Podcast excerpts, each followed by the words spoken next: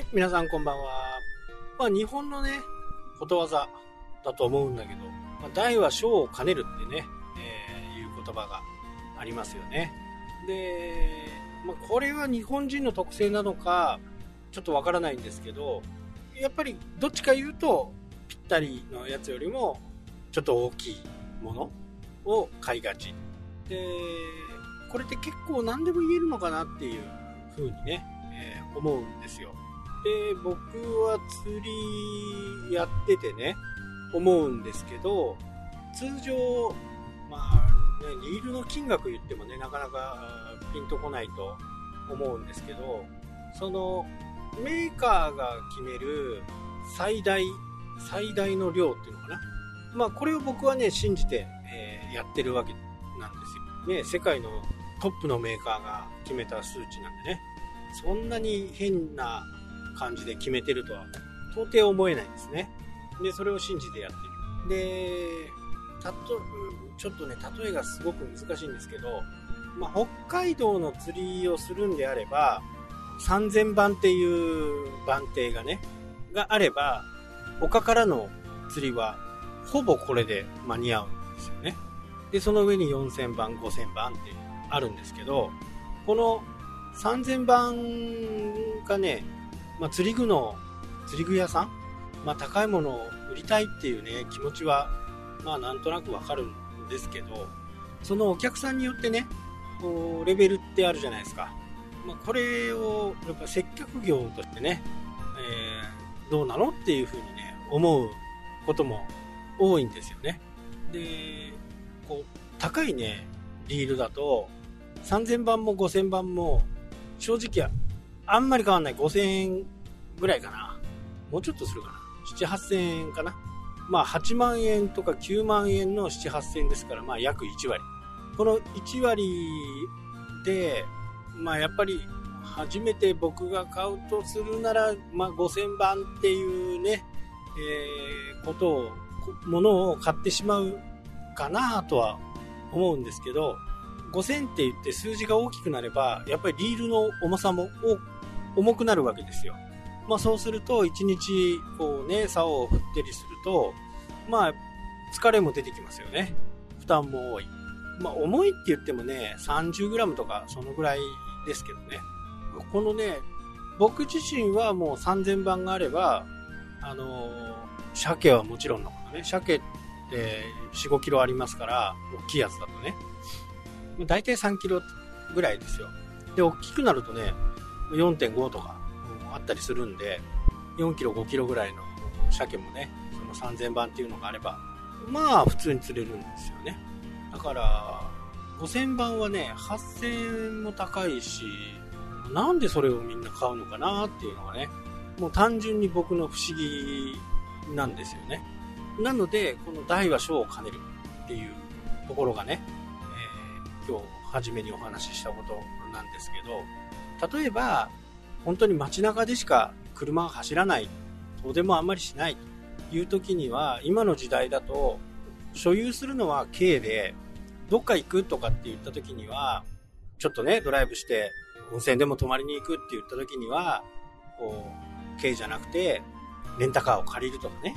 街中で走る分にはもう本当に軽は機動力も高いしね、小回りも効くし、かつ保険料、燃料代、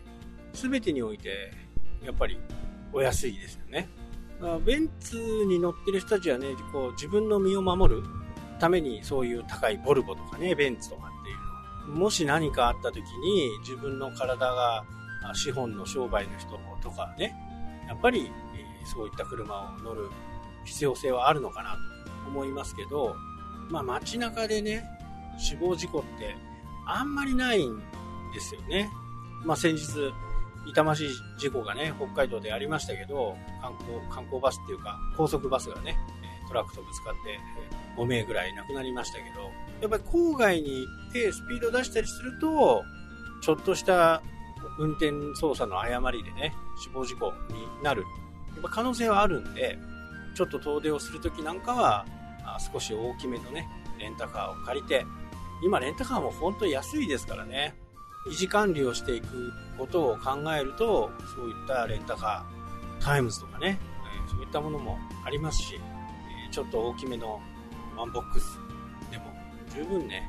楽しめるんですよね。やっぱり軽だとなかなかね、楽しめない。ましてや家族が多かったりすると、もうぎゅうぎゅうでね、2時間走るって言ったら、軽自動車で2時間走るって言ったら結構きついですよね。まあ、僕は平気なんですけどね。僕は全然軽トラで何時間でも走れますけど。だから、自分がやりたいこと、目的、これをどう叶えていくかなと、僕はやっぱり思うんですよね。やっぱり物を買ったりする時。で、まあ僕のポリシーとして、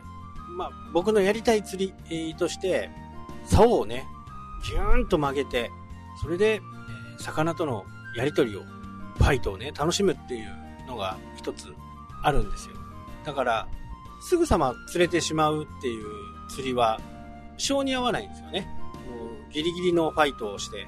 ああ、やっと取れたっていうね、こういう釣りが好きなんですよね。だから、柔らかくて、コンパクトで、そういった竿とかリールをね、好んで買ってるわけなんですよね。今でこそね、なかなか地方に行く機会ももうこれ2年ぐらいね、行ってないですから、ほぼほぼあまり行かないとは思うんですけど、昔はしょっちゅう行ってたんで、その時のためにね、旅行用の釣り竿っていうのがあるんですよ。本当にね、短く